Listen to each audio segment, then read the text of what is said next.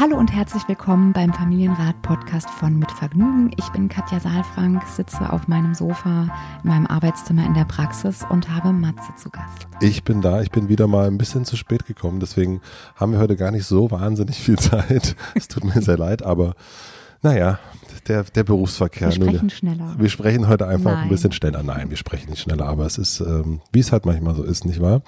Du bist ja, äh, du bist kein nachtragender Mensch, ne? Äh, nee. ne? Nee, also nachtragend dann, wenn wir es nicht klären konnten, wenn Ja. noch sowas dazwischen hängt, Ja. so, dann habe ich schon das Bedürfnis, das irgendwie zu besprechen. Und wenn das nicht möglich ist, dann hängt es mir manchmal nach. Bei mir ist es ja das zu spät kommen, was, was sich sozusagen bei mir so, äh, wo man sagt, na ja, da, äh, da, da ist noch Luft nach oben, also in der, so im Sinne von pünktlicher kommen. Was ist bei dir schlechte Angewohnheit mäßig? Auch. Auch. Na, ja. Also ich bin immer, äh, also in der Praxis muss ich sagen, habe ich mich jetzt sehr gut ähm, diszipliniert, weil wenn Menschen zu einem bestimmten Zeitpunkt hier vor der Praxis stehen, ist mir sehr wichtig, dass sie auch reinkommen. Ja. So, das, also das ist mir schon sehr wichtig. Wenn es darum geht, loszugehen von zu Hause, dann muss mein Mann leider häufig, ich bemühe mich, es wird schon besser. Also Mhm. er hat auch einen ganz guten Umgang gefunden damit und ähm, ist dann einfach auch schon mal steht halt vor der Tür oder legt sich Sachen, die er ähm, dann in Mantel machen kann, also Mails checken oder so, auch dann an diese Stelle und nicht vorher. Ähm, aber ich bemühe mich auch. Es ist auch super unhöflich. Also es ist, es ist wirklich, ich, ich empfinde es ähnlich wie du, wobei es mir wirklich nichts ausmacht, jetzt wenn ich hier im Warmen sitze und Ja. du kommst später. Ja, Ja. so, dann, ich weiß ja, dass du kommst. Wie Ja. gesagt, mir geht's dann eher irgendwie, denke ich so, hoffentlich äh, bist du nicht gestürzt oder so. nee, ja, einfach mal wieder getrödelt. Ähm, apropos Trödeln. Ähm, nein, überhaupt nicht apropos Trödeln. Wir haben eine Frage bekommen von Sandra, die ich sehr, sehr schön fand. Ähm, an dieser Stelle, wir kriegen wirklich sehr, sehr viele E-Mails und wir müssen uns mal überlegen, wie wir das äh, anders machen können. Vielleicht auch, weil es ähm, weil wir ja gar nicht alle beantworten können. Und ich pick dann immer mal so die Sachen raus oder wir picken die Sachen raus, die dann auch stellvertretend sind für äh, ganz viele andere Sachen. Also suchen uns da das, für, ja, wo wir denken, ja, das, das hilft dann irgendwie mehreren. Aber äh, schreibt auf jeden Fall weiter. Also wir lesen das alles und ähm, an familienrat.mitvergnügen.com, das ist die E-Mail-Adresse. Und wir haben eine E-Mail von Sandra bekommen. Und bevor ich euch die Frage vorlese, möchte ich euch den Werbepartner vorstellen. Ich bin mir sicher, dass ihr schon wisst, dass Sonos super klingende Speaker, also Lautsprecher, herstellt. Das neueste Familienmitglied ist die Sonos Beam. Und die macht Unterhaltung für die ganze Familie zum Erlebnis. Erstklassiger Sound sorgt dafür, dass alles, alles viel, viel besser klingt. Lieblingsserien, Filme, Musik, Hörspiele, natürlich Podcasts, Games und, und, und, und, und.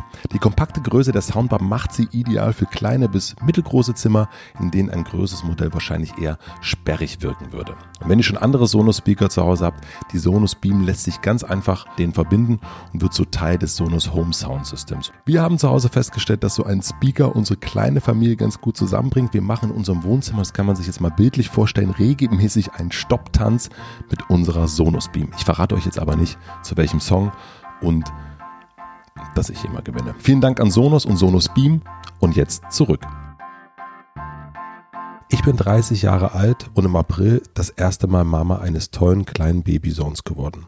Seitdem ich Anfang 20 bin, werde ich leider von einer Angststörung begleitet, welche nach drei Therapien und einem sechswöchigen Klinikaufenthalt noch immer ein Bestandteil meines Lebens ist.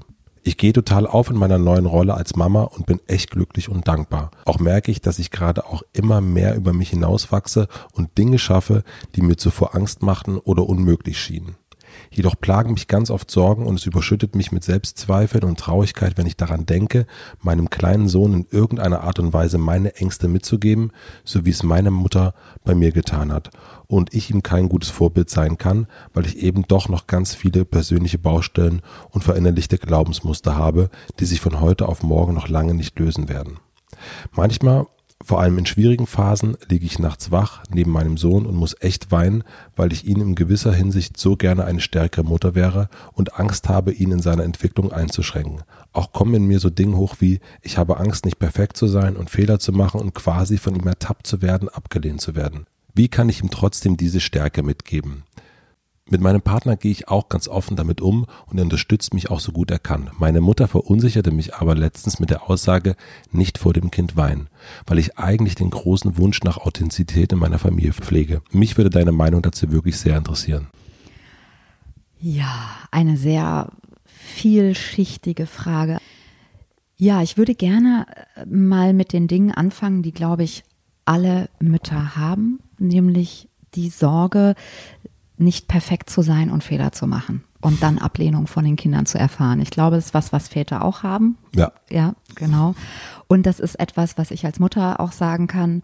Und das ähm, weiß ich auch natürlich aus der Praxis, dass äh, die Mütter auch einen Wahnsinn, ich weiß nicht, wie es mit deiner Frau ist, aber einen wahnsinnigen hohen Anspruch auch an sich selbst haben. Ja, also wir sind die schärfsten Kritiker und selbst wenn wir den wunderbarsten Kindergeburtstag, den schönsten Tag, das beste Abendessen, was auch immer gemacht haben, gibt's immer noch irgendwas, wo wir dann sitzen und sagen, das hätten wir aber noch besser machen können. Hundertprozentig. Ja, ne? ja. Also deswegen, das ist etwas, das ist ein innerer Druck, der irgendwie da ist und die Sorge, Fehler zu machen. Ich kann einfach nur sagen, es ist so, Eltern machen Fehler und Eltern werden nicht als Eltern geboren, sondern Eltern gebären sozusagen. Also wir kriegen Kinder und sind dann natürlich biologisch Eltern und wir werden, wir wachsen in unserem Elternsein mit unseren Kindern und diese Erwartung oder dieser Anspruch, keine Fehler machen zu dürfen, das ist nicht realistisch. Und wenn wir den ganz zur Seite stellen, sondern erstmal sagen, wir sind Menschen und wir machen Fehler und dann hilft es auch, ähm, davon zu sprechen, ähm, dass Fehler vielleicht nicht ein Fehler ist. Ja, wir kennen Fehler aus der Schule, die werden rot angestrichen. Ne, dann sind die mit Arbeit verbunden und auch mit Scham verbunden und so. Deswegen, jeder, der den Podcast hier hört, weiß, dass ich auch so ein bisschen auf die Sprache achte. Ja, weil Sprache ja auch Bilder schafft und dann eben auch wieder Emotionen und, und daraus auch Handlungen entstehen lässt. Und deswegen ähm, ist mir so wichtig, nochmal zu sagen, für mich gibt es da keine wirklichen Fehler, sondern es gibt Umwege. Mhm. Und Umwege erhöhen die Ortskenntnis. Das finde mhm. ich sehr tröstlich. Ja. ja. Weil wir haben dann, vielleicht sind wir ein bisschen auf Abwägen. Und das ist das Schöne in der Beziehung, dass man auch eben immer wieder zurückkommen kann, dass man es nochmal probieren darf. Ja, in diesem herkömmlichen System, in diesem Modell Erziehung, da spricht man von Fehler und man spricht von richtig oder falsch und von gut oder schlecht. Ne? Und das ist alles sehr bewertend. Und in diesem System sind wir Mütter häufig auch groß geworden oder mit diesen Mechanismen. Ähm, Väter auch. Ja. Und deswegen sind wir als Eltern dann selbst so kritisch mit uns, ja, anstatt uns äh, sozusagen auch in, in das Vertrauen zu geben, dass wir genügen und dass wir so wie wir sind das Beste für unser Kind sind mhm. und äh, auch weich mit uns zu sein. Ja, also das ist das erste, liebe Sandra, was ich dir gerne sagen möchte und dich ermutigen möchte, auch weich mit dir selbst zu sein, dich in den Arm zu nehmen, auch wenn das vielleicht ein bisschen pathetisch klingt, ja, also die kleine Sandra quasi in den Arm zu nehmen und ähm, auch auf dich und auf deine Fähigkeiten und auf deinen Partner, der ja an deiner Seite ist, auch zu vertrauen und, und auch auf dein Kind zu vertrauen. Ja, also Kinder binden sich ja immer an uns und die wissen gar nichts über uns und die urteilen auch nicht über uns. Das ist vielleicht eine, ein wichtiger Punkt, den ich gerne in, in dein Herz und auch in deine Kognition erstmal so ein bisschen setzen möchte. Ja, auch, auch dass du es nochmal mit dem Verstand ähm, durchläufst und nicht nur mit deiner Emotion. Ja, dann ähm, die Frage, die also sich anschließt, ist ja schon, was heißt das eigentlich, wenn ich selbst so viele Baustellen habe und für einen anderen Menschen, der von mir emotional abhängig ist, hm, zur Verfügung stehen muss und mich regulieren. Letztlich geht es ja darum, Kinder co zu regulieren an bestimmten Stellen. Und wenn die Kinder klein sind, ist das eine ist das mehr Koregulation, ja, als wenn die Kinder dann später älter werden. Ja, wenn die dann mal sechs, sieben, acht, neun sind, dann sind wir auch noch an verschiedenen Stellen da und ähm, sind zur Koregulation bereit, helfen den Kindern ihre starken Gefühle, die dann kommen, zu regulieren. Wenn die Babys, wenn es Babys sind, dann ist ja, wird ja alles noch reguliert. Mhm, ne? Ja.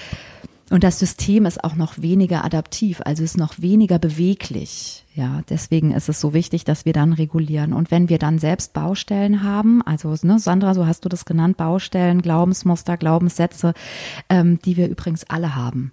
Ja, auch das. Ich will jetzt nicht die Angststörung ähm, bagatellisieren und ich weiß, dass das auch sehr beeinträchtigend im Leben sein kann.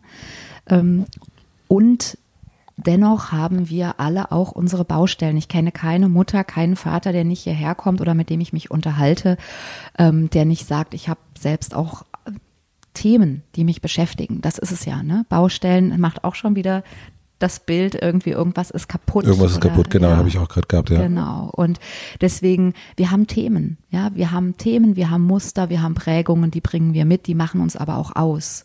Ja, und die haben auch bestimmte ähm, ähm, Werte, Wert, also die waren wichtig zu einer bestimmten Zeit. Also unsere Glaubenssätze waren zu einer bestimmten Zeit auch ein Schutz oder unsere Strategien, die wir ähm, aufgebaut haben, die wir entwickelt haben, sind oft Notstrategien, die im Erwachsenenalter dann häufig nicht mehr gebraucht werden.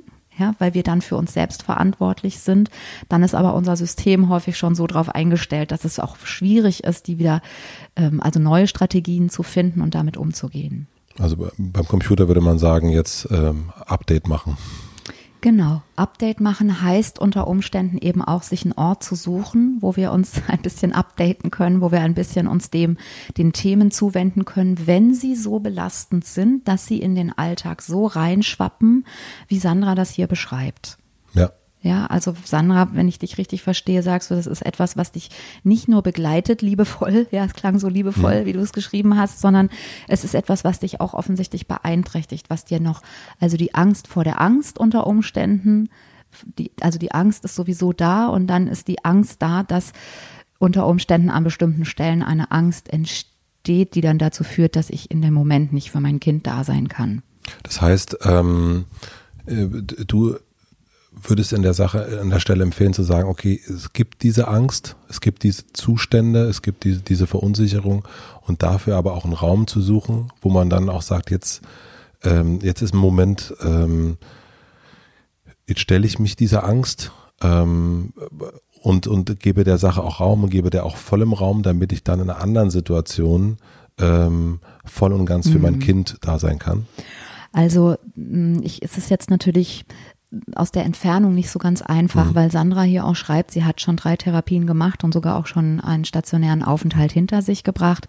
Wenn sie jetzt hier sitzen würde, Sandra, wenn du hier wärst, würde ich dich unter Umständen fragen, wo war das und was war das für eine Form von Therapie, weil Angststörung ähm, zeichnet sich ja dadurch aus, dass ein etwas im Inneren stattfindet, was nicht im Äußeren begründbar ist. Mhm. Ja, also wenn ich ähm, Ängste habe, die, also Angst ist erstmal ein ganz wichtiges Gefühl. Ja, wenn wir das auch nochmal äh, evolutionsbiologisch uns ins Gedächtnis rufen, ohne Angst und Intuition, wir hätten wir gar nicht überlebt. Das ja. heißt, das ist ein, ein ganz wichtiger Bestandteil unseres Nervensystems. Ja, das Problem ist so ein bisschen, dass wir ja nicht mehr im Urwald wohnen, wo der Säbelzahntiger um die Ecke kommt, sondern dass wir heute mit vielen anderen Reizen konfrontiert mhm. werden. Und ähm, Angst ähm, trotzdem dazugehört. Ähm, und die Reize aber so vielfältig sind, dass unser System häufig hochfährt, ohne dass eigentlich im Außen etwas stattfindet. Das ist das eine. Das andere ist, dass eine Angsterkrankung, also ähm, dieses, das System fährt hoch und ich zeige körperlich alle Symptome von Angst, also Zittern, ähm, Schwitzen, Kurzatmigkeit, ich bekomme keine Luft mehr, Schweißausbrüche, ja, sowas, das, ähm, und es ist im Außen nicht zu sehen, weil eine echte Angst dann bei einem Unfall oder wenn mhm. etwas tatsächlich passiert, ist das ja ein wichtiges Warnzeichen und auch für den Körper ein, ein wichtiges Ventil, um ähm, auch reagieren zu können, ja, weil da schießt ja Adrenalin in unseren Körper und wir sind zur Flucht bereit. Ja. Also eine ganz große Energie, ja.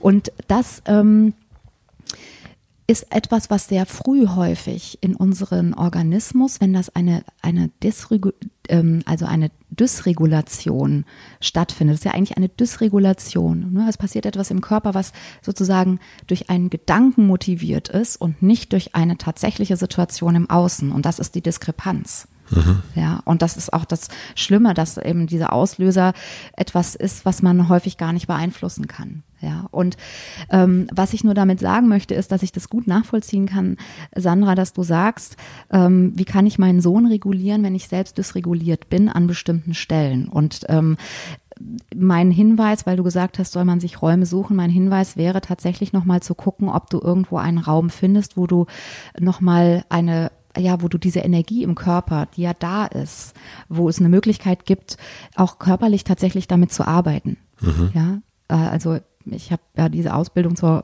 Körpertherapeutin auch gemacht und ähm, noch gar nicht so lange her. Deswegen ist mir das auch noch sehr präsent und ich merke, dass wie das sich integriert auch eben tatsächlich in solche Themen eben. Ja, weil ähm, wir diese Muster einfach mit uns tragen und der Körper lügt nicht.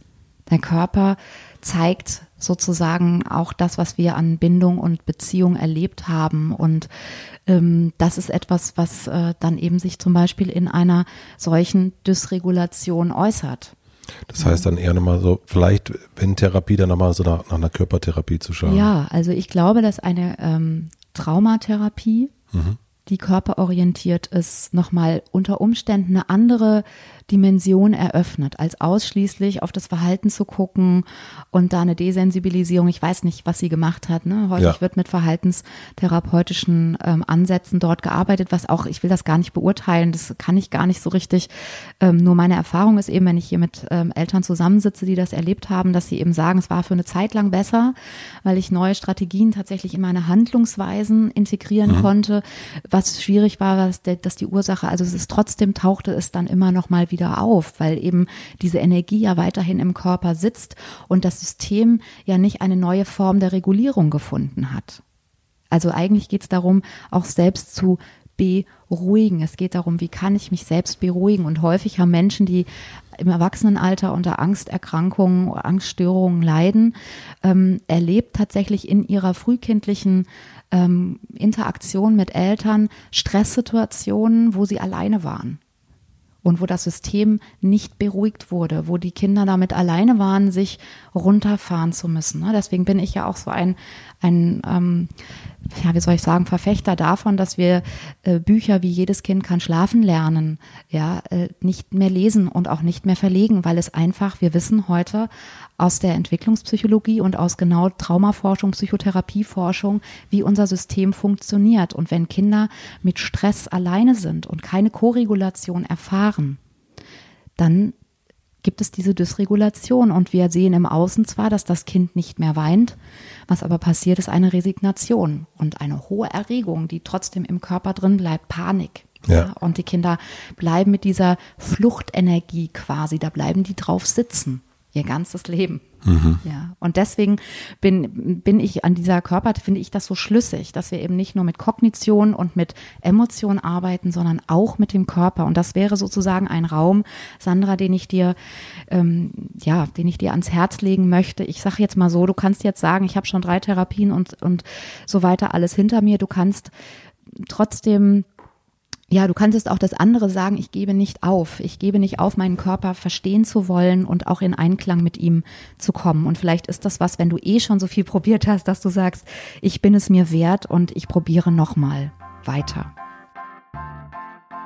Unser heutiger Werbepartner ist Coavach. Coavach kennt ihr vielleicht noch als einen der ersten Teilnehmer der Vox-Sendung Die Höhle der Löwen. In den Produkten von Coavach wird schokoladiger Genuss aus Lateinamerika mit der brasilianischen Guarana-Pflanze zu einer gesunden Alternative zu Kaffee verbunden. Coavach verzichtet außerdem auf sämtliche künstliche Zusatzstoffe und verarbeitet lediglich hochwertige sowie fair gehandelte Rohstoffe aus ökologischem Anbau. Noch nicht so in aller Munde, aber umso passender zum Familienrat ist der Dschungelkakao. Das ist ein leckerer Kinderkakao, natürlich ohne Koffein, schmeckt lecker, dafür aber auch Bio, Fairtrade und vor allem mit wenig Zucker. Kaufen kann man Chorwach in vielen Supermärkten, wie zum Beispiel Rewe gibt es bei uns direkt um die Ecke oder Bio-Supermärkte wie Dens und in den Drogerien von DM. Aber auch online geht's coawach.de. Dort erhaltet ihr übrigens mit dem exklusiven Rabattcode Familienkakao hm, einmalig 20% bis Mitte Juni. Familienkakao wäre auch ein schöner Podcast.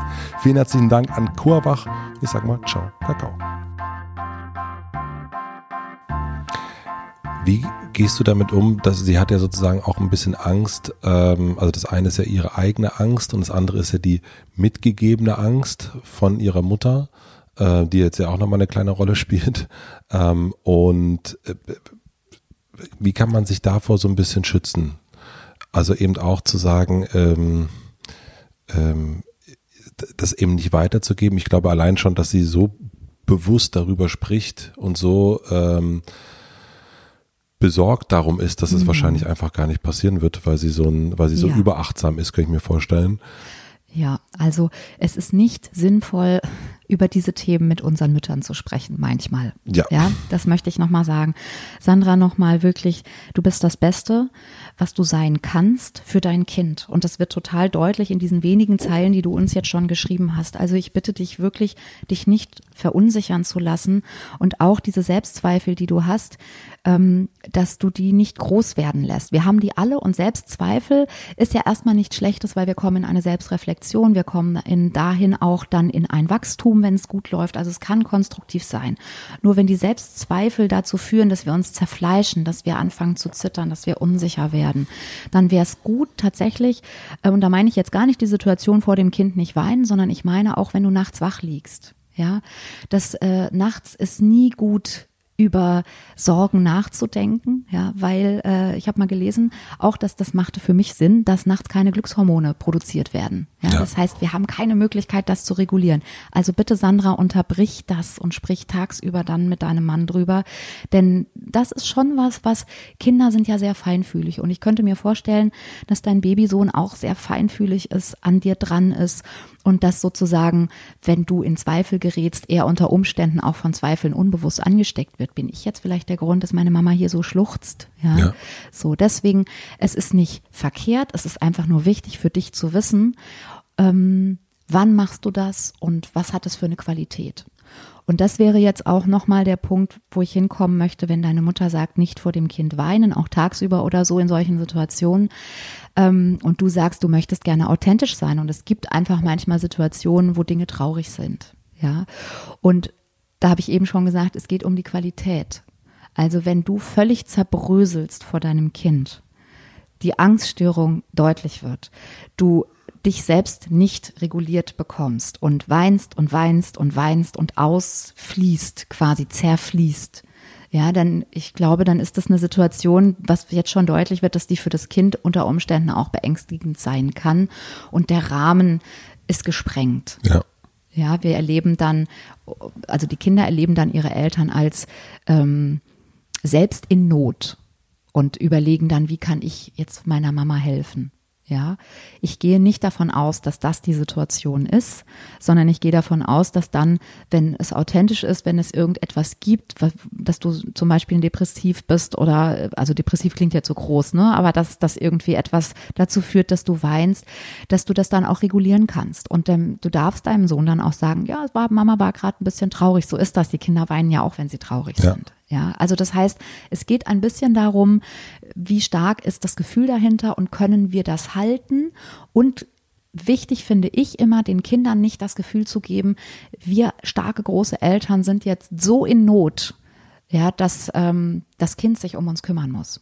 Das gibt es ja auch, ne? Ja. dass es tatsächlich Situationen passieren, außergewöhnlich, weiß ich nicht, wenn auf einmal eine Trennung stattfindet oder wenn irgendein Einbruch ist oder so, also wenn wirklich eine Katastrophe stattfindet, ne, dann kann es sein, dass wir Eltern auch mal zusammenbrechen und dann ist das aber auch eine einzelne Situation. Ne? Das darf, sollte nicht zum Alltag sein, werden. Ja. ja, oder durch eine, durch eine Krankheit, ne? Genau. Das ist plötzlich, das ist plötzlich so ein, so ein, äh, so ein Kind, was acht, zehn, wie auch immer äh, alt ist, plötzlich so eine Verantwortung mit sich trägt. Ja. Und auch äh, merkt, dass eine Endlichkeit da ist ne? ja. und, und dass, dass da eine, eine wirklich eine, eine Lebensbedrohung irgendwie ist. Ne? Genau, wenn das ist ein gutes Beispiel, wenn Eltern erkranken. Ja. Ähm, das ist ja hier nicht der Fall ja. erstmal, ne? so in dieser genau. Form, sondern da geht's jetzt wirklich darum, ähm, zu gucken, wann, wie reguliere ich mich, ja, und ich finde auch Gefühle zu teilen, mitzuteilen ähm, und trotzdem die Frage habe ich tatsächlich auch öfter in der Praxis, wie offen darf ich mit meiner Wut umgehen, wie offen darf ich mit meiner Angst umgehen, mit meiner Traurigkeit umgehen?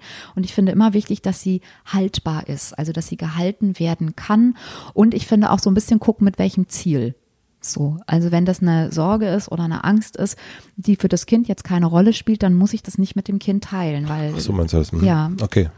weil sonst ist es dann auch gleich wieder etwas, was wir dem Kind sozusagen ähm, auch überstülpen oder auch auch in welcher also in welcher Form teile ich das, ja? Also erkläre ich dann mich sofort, erzähle ich das dann alles in der epischen Breite oder finde ich einfach ein Bild, was für das Kind schlüssig ist und was dem Kind auch eine Sicherheit gibt. Ah, okay, kann ich nachvollziehen, kann ich ins Mitgefühl gehen, ohne dass ich Dass ich damit was dass zu tun ich habe. damit was zu tun Okay. habe, ohne dass ich jetzt mir Sorgen machen muss um meine Eltern oder um meine Mutter, meinen Vater. Das heißt also so, ähm, die ähm, äh, Situation, man kommt nach Hause und ist, keine Ahnung, gestresst von der Arbeit oder hatte Herausforderungen, die, die einen so ein bisschen äh, an die Grenzen gebracht haben. Über sowas kann man reden, weil das eben nichts mit dem Kind zu tun hat oder auch nichts mit der Situation zu tun hat. Aber die Sachen, die dann sehr nah an dem Kind sind oder zu nah und dann überstülpend sind, dann eher rauszulassen. Ja. Mhm. Ja, und eben auch wirklich gucken, das hängt natürlich auch vom Alter des Kindes ab. Ne? Wie viel Kognition haben die Kinder schon? Ein Sechsjähriges, ein Achtjähriges versteht viel mehr, hat auch andere Bilder ähm, als jetzt ein Zwei- oder ein Dreijähriges. Er ist ja noch sehr jung hier, ja. Ja, eben. Und ähm, der kleine Babysohn ist noch sehr jung und die nehmen ja sehr viel intuitiv auf. Ja, die sind sehr nah noch im Nervensystem der Mutter verbunden und, und integriert.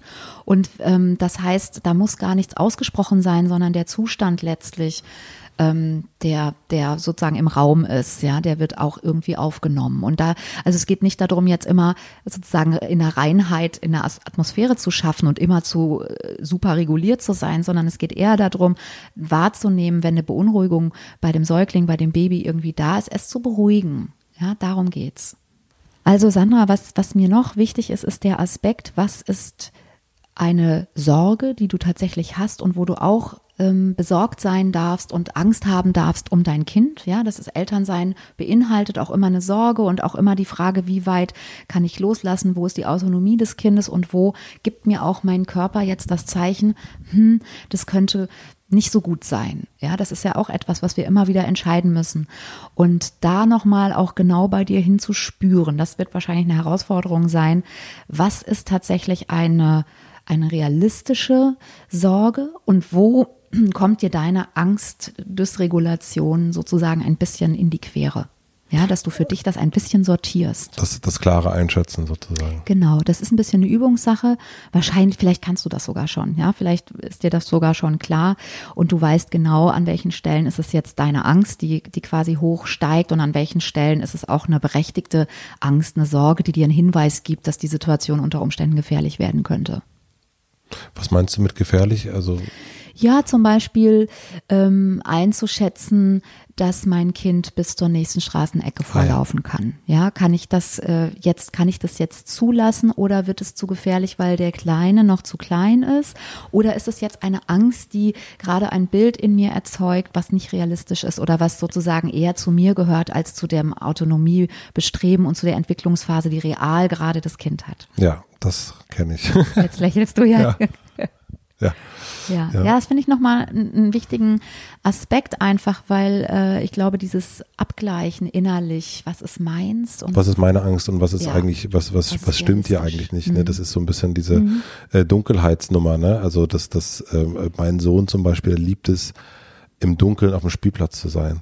Also es ist vollkommen, äh, das ist so, das ist, er ist der glücklichste Mensch. Sehr süß. Hm. Und das ist, ähm, und ich finde das auch super. Also ich es heißt ja auch nicht, nur weil es dunkel ist, dass ja es schlecht jetzt ist. nur um fünf hinzugehen. Ne? Ja, Aber jetzt dann ist später, einfach, später ist es, ist, genau, später ist es tatsächlich sehr anstrengend. Aber man hat selber so ein Bild im Kopf, dass ja, wenn man dunkel, wenn es draußen dunkel ist, sollte man zu Hause sein, was ja totaler Quatsch ist. Mhm. Eigentlich war vielleicht mal vor, vor, Jahr, ja, vor Jahrhunderten so, aber jetzt, also mitten in Berlin ist es voll okay, auch mal, äh, wenn es dunkel ist, auf den Spielplatz zu gehen. Ja, oder im Dunkeln draußen zu sein. Ja. Ne?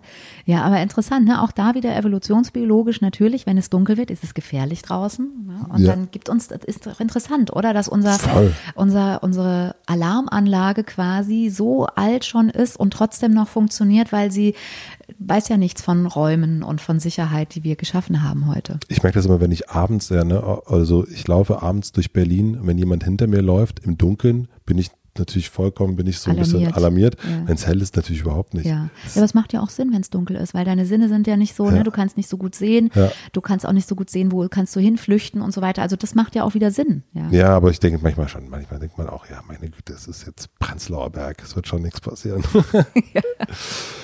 Also Sandra, du siehst, äh, nicht nur du hast mit Ängsten und Befürchtungen äh, zu tun, sondern das ist etwas, was auch ein bisschen zur Muttersein dazugehört. Deswegen möchte ich dich bestärken. Such dir für deine Themen einen Raum, wo du ähm, ja, wo du das nochmal für dich ein bisschen nachleben, nachregulieren ähm, kannst. Und ansonsten bist du, glaube ich, wirklich nicht nur hast nicht nur einen tollen kleinen Babysohn, sondern bist auch eine tolle Mutter. Das glaube ich auf jeden Fall auch. Ja.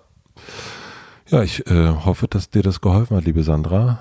Ähm, ich fand es wieder sehr, sehr spannend. Äh, auch mal so das, das Angstthema, ne, weil, also wie du schon sagst, das hat jeder. Also so, ob, ob mit äh, mitgegeben. Spätestens, wenn man Mama oder Papa ne? Hundertprozentig. Das ist ja das, äh, äh, also das finde ich ja den größten Unterschied. Dass man plötzlich äh, weiß man, was Angst ist. Das ist eine andere Angst als um sich selbst. Das ist auf jeden Fall eine andere Qualität. Wenn ihr Fragen habt, dann schreibt gern an familienrat.mitvergnügen.com. Ich nehme die Fragen dann wieder mit und komme beim nächsten Mal pünktlich. Ich freue mich. Danke Ich freu schön, mich dass auch. du da warst. Danke. Tschüss. Tschüss.